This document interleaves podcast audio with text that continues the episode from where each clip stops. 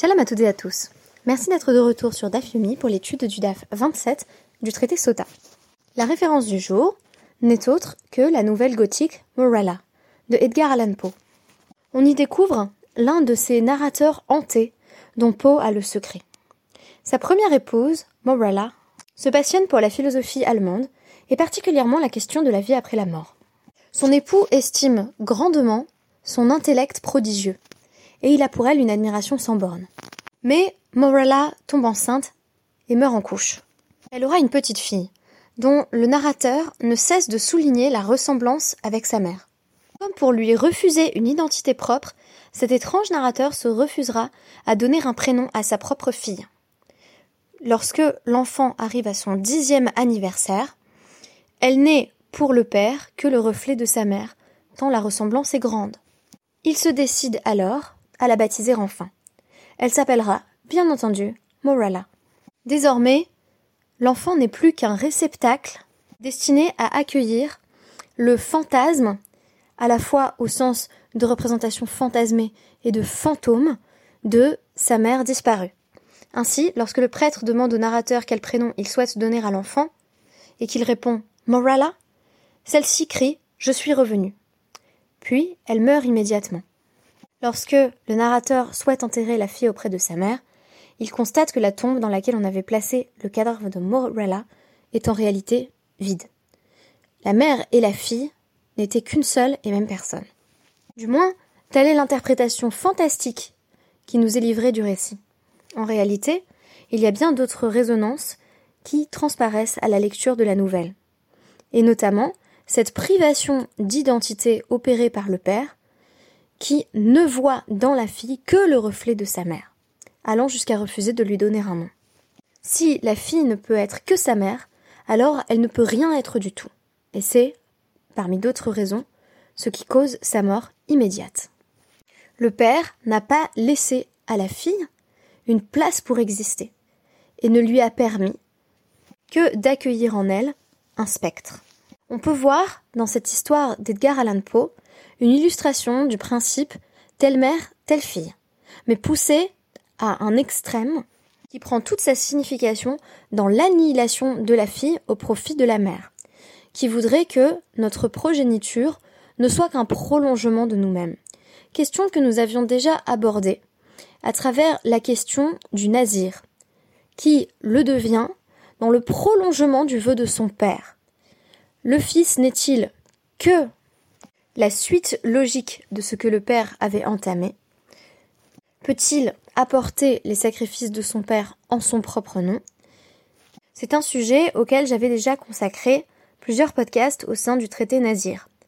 Mais ici, il est question spécifiquement de la mère et de la fille, et notamment de la tâche de la souillure qui, de la mère, pourrait se transmettre à la fille. Amar Shmuel. Issa Adam Douma, ve Ali Bat Douma. Selon Shmuel, il vaut mieux qu'un homme marie une femme qui est Douma, c'est-à-dire que l'on soupçonne de débauche, qui se pourrait bien être une femme adultère, ve Ali Bat Douma, plutôt que la fille d'une femme que l'on a soupçonnée d'adultère. Pourquoi? Parce que la femme que l'on soupçonne elle-même d'avoir un comportement très léger. Elle est née de parents qui étaient des parents cachers, qui étaient des parents vertueux, sans tâche, tandis que la fille, elle, ayant une mère de mauvaise réputation, vient littéralement d'une goutte disqualifiée. C'est-à-dire que elle est peut-être elle-même le produit d'un adultère. Ce qui n'est pas nommé ici, c'est le risque de la même zérote. Du moins, il va être explicité dans les commentaires, mais il s'agit bien de cela, car si la mère de cette fille a véritablement trompé son époux légitime, alors le mariage avec cette jeune fille serait théoriquement interdit. Rabbi Yochanan Amar, Adam Bat Douma, Velo. Mais selon Rabbi Yochanan, à l'inverse, il vaut mieux épouser la fille d'une personne qui éveille les soupçons plutôt que celle que l'on soupçonne d'adultère elle-même. Parce que la fille littéralement, se tient dans une présomption de vertu, c'est-à-dire que rien ne nous permet de déduire qu'en raison du comportement de sa mère elle-même est débauchée, tandis que la mère, elle, n'a pas la réputation d'être une femme vertueuse, bien au contraire. Métivé, objection à Rabbi Yochanan. Nosé Adam Douma, il est une braïta qui semble nous dire un homme peut épouser une femme que l'on soupçonne d'adultère. Amarava, vetisbera nosel khatrila. Rava objecte au sujet de la formulation même de cette braïta. Qui oserait penser qu'il peut l'épouser les khatrila a priori? C'est-à-dire qu'on lui dit très bien, vas-y, épouse-la, pas de problème. On te dit au sujet de ta future femme, écoute, a priori, euh, elle a couché avec la moitié de la ville, et on dit, Issa, euh, qu'il l'épouse, très bien. Euh, Nosé Adam Douma. Et là, Imnasa, Tanenami Douma. En réalité, la Braïta devrait vouloir nous dire, si on a épousé une femme qui a mauvaise réputation, eh bien, on n'a pas l'obligation de divorcer simplement euh, parce qu'il y a des rumeurs à son sujet. Mais si c'est le cas, il faudrait nous enseigner la même chose au sujet de la fille d'une femme soupçonnée d'adultère. On devrait nous dire a priori, il vaut mieux pas l'épouser parce qu'on prend des risques. Cette fois-ci, pas le risque d'être trompé, mais le risque d'avoir épousé une mamzerette. Mais si on l'a fait, pas besoin de divorcer de nouveau. Conclusion à la Ilcheta, Yissa Adam Baddouma Douma. En réalité, on tranche comme Rabbi Yochanan. Il vaut mieux épouser la fille d'une femme de mauvaise réputation, en partant du principe qu'on ne peut pas affirmer telle mère, telle fille, ou encore que les enfants ne sont pas punis pour les transgressions de leurs parents, plutôt que d'épouser une femme qui est soupçonnée elle-même, en partant du principe que, au moins, sa lignée à elle est cachère et sans tache. Des Rav euh, bar euh, Isha Rov beilot acharabaal. Parce que Rav Tachlifa, qui est venu d'Eretz Israël, a enseigné à Rabbi Abaou, même des femmes qui trompent réellement leur mari, leurs enfants sont kshérines, sont en fait d'une lignée euh, sans tache, parce que la plupart des béilotes, c'est-à-dire des rapports sexuels dans un cadre de tromperie, dans un cadre d'adultère, Baal, vont être associés au mari. Qu'est-ce que ça signifie? Qu'à une époque sans test ADN, dans la plupart des cas où il y avait tromperie, pour peu que le mari euh, n'ait pas été absent au moment où son épouse tombe enceinte, l'épouse allait tomber enceinte et on allait présupposer que c'était les enfants du mari. De sorte que, dans bien des cas, des pères de famille se retrouvaient à éduquer euh, et à faire grandir des enfants qui n'étaient pas biologiquement les siens. Il est très intéressant de nous dire à ce sujet, Banéak Sherin, ces enfants sont considérés comme cachers tant qu'il y a un père qui garde ce statut, c'est-à-dire que l'époux légitime euh, prend sous sa coupe les enfants, même nés d'une union adultérine, parce que, en général, tout simplement, il ne le sait pas. Pourquoi ce principe? Eh bien parce que dans la plupart des cas, on peut estimer qu'une femme a des rapports sexuels plus fréquents avec son mari qu'avec son amant, ne serait-ce qu'en raison des difficultés pratiques que la dissimulation pourrait poser. Une femme mariée était sans doute plus surveillée à notre époque euh, qu'à notre époque, à l'époque de la Guémara qu'à notre époque, de sorte que si les rapports sexuels étaient plus fréquents avec son propre mari, si les rapports sexuels, disais-je, étaient plus fréquents avec son propre mari, alors on peut partir du principe que quand un enfant naît, il a une probabilité plus forte d'être véritablement l'enfant du mari. En d'autres termes, si on récapitule à partir de ce passage de la Guémara, il arrivait que dans le cas d'union adultérine, des enfants soient bel et bien des mêmes érim, mais ces enfants étaient absorbés dans le Rov Beilot, c'est-à-dire dans une statistique qui nous affirme que puisque la plupart des femmes mariées, même celles qui avaient un amant, avaient plus de rapports sexuels avec leur mari, il y avait de fortes chances que l'enfant soit malgré tout un enfant légitime. Quant aux enfants illégitimes, j'en ai parlé en commentant d'ailleurs un peu vite, ces enfants allaient en quelque sorte bénéficier des statistiques que j'ai mentionnées qui voulaient que euh, le mari parte du principe que les enfants nés de son épouse légitime étaient les siens. La réfutation du principe qui voudrait que telle mère, telle fille laisse à la fille une individualité pleine et entière et bien entendu le libre arbitre qui consiste à choisir de vivre comme sa mère ou non, choisir la promiscuité ou la fidélité conjugale. En effet, au sujet du principe énoncé dans la Torah qui veut que les enfants seront bel et bien punis pour les fautes de leurs parents, la Guémara explique, c'est d'ailleurs l'une des gloses les plus connues, que les enfants qui reproduisent le comportement de leurs parents, à travers une forme de déterminisme, vont bel et bien subir la sanction qui correspond à leurs actes, et non aux actes de leurs parents. Ici, on imagine une batte d'Ouma qui, elle, n'aurait rien à se reprocher. Et par conséquent, il est tout à fait possible de l'épouser.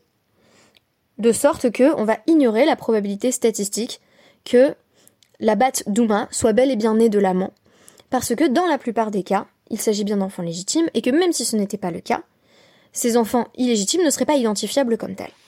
Ce caractère très commun des situations d'adultère, qui était parfois même toléré par certains maris au sein du couple, là où le Beddin aurait tendance à insister pour que le divorce ait lieu, nous est suggéré dans la suite. Baer Avamram. Avamram pose la question Haïta Prutsa Beyoter Mahu Une femme dont on sait qu'elle est particulièrement débauchée et qu'elle a de nombreux amants, semble-t-il. Peut-on encore dire que la plupart de ses enfants sont véritablement nés de son mari? Ali bademane amar, ein isha mitaberet livesta, velo. Selon l'avis alarique qui affirme que les femmes en général tombent enceintes peu avant leurs règles. Il n'y a même pas de question, puisque le mari ne sait pas quand sont ses prochaines règles. Le mari n'est pas au courant du calendrier menstruel de sa femme. Par conséquent, on nous dit l'omenatar là. Il ne surveille pas euh, leur rapport sexuel, et donc on peut présupposer que si elle est protsa c'est connu qu'elle a euh, beaucoup d'aventures, ses enfants ont pour le coup une probabilité plus forte de ne pas être les enfants de son époux légitime. À l'inverse,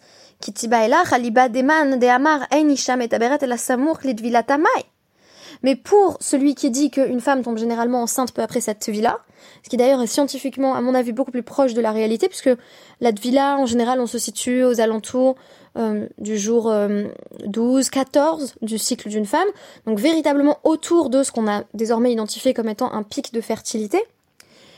Alors là, que dire? Kevan de Yadaba, Nature, mais Natarla. On pourrait dire le mari sait très bien quand sa femme va au mikvé, donc il fait bien attention à coucher avec elle à ce moment-là, de sorte que les enfants seront sans doute les siens.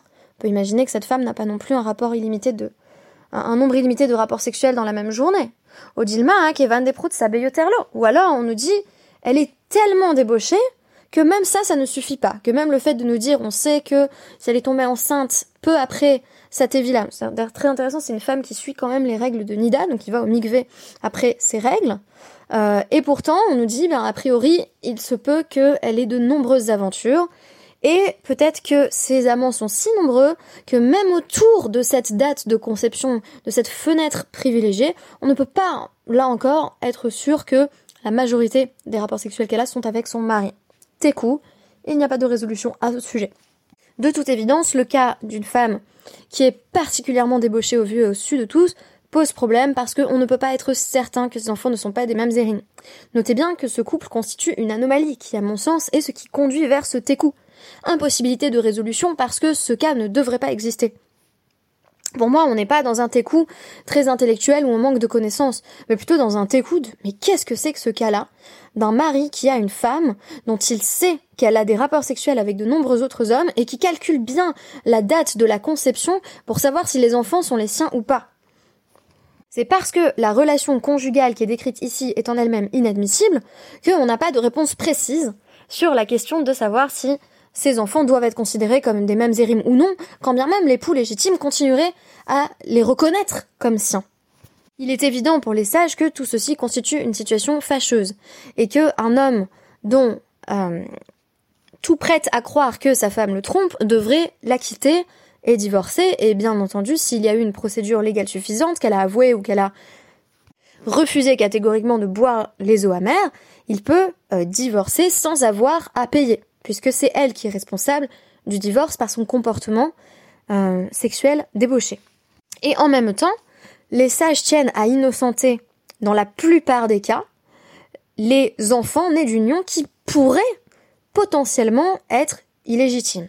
C'est-à-dire que pour toute femme qui n'a pas vraiment la réputation de se donner à tout un chacun, on va partir du principe que les enfants sont malgré tout ceux de son mari. Et c'est ce qui va donner une certaine légitimité à la batte d'Ouma. Cette pauvre fille, dont rien ne prête à croire qu'elle va nécessairement reproduire le comportement de sa mère. Et par conséquent, il reta, la halacha, c'est que c'est elle qu'il vaut mieux épouser, car il n'y a lieu de la soupçonner de rien, et que on ne l'accuse pas du comportement de sa mère. Merci beaucoup et à demain.